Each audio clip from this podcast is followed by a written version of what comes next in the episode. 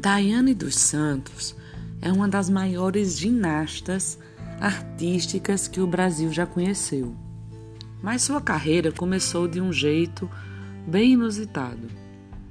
Nascida em Porto Alegre, Rio Grande do Sul, em 10 de fevereiro de 1983, Daiane sempre foi muito atlética. Ela foi descoberta pela professora Cleusa, Cleusa de Paula enquanto brincava em uma praça.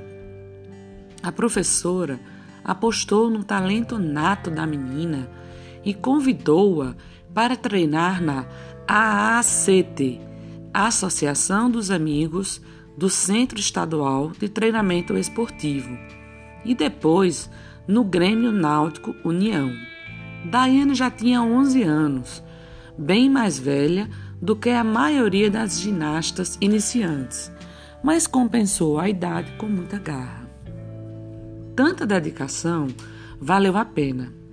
Aos 16 anos, Daiane conquistou duas medalhas: prata no salto sobre cavalo e bronze por equipes nos Jogos Pan-Americanos de Winnipeg, no Canadá. Aos 20 anos, tornou-se a primeira atleta brasileira, entre homens e mulheres, a conquistar o ouro em uma etapa da Copa do Mundo de Ginástica Artística.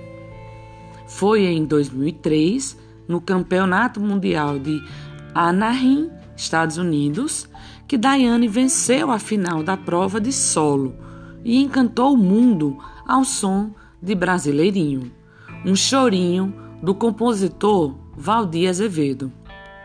Na ocasião, executou pela primeira vez um movimento com alto grau de dificuldade, o duplo twist carpado. O movimento ficou conhecido como dos Santos 1 e sua variação, o duplo twist esticado, como dos Santos 2.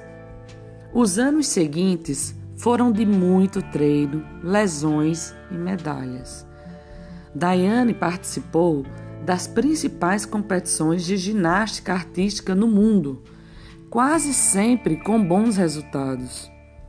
Quando se aposentou do esporte, aos 29 anos, colecionava dezenas de medalhas, entre as quais nove de ouro em etapas do Campeonato Mundial de ginástica artística.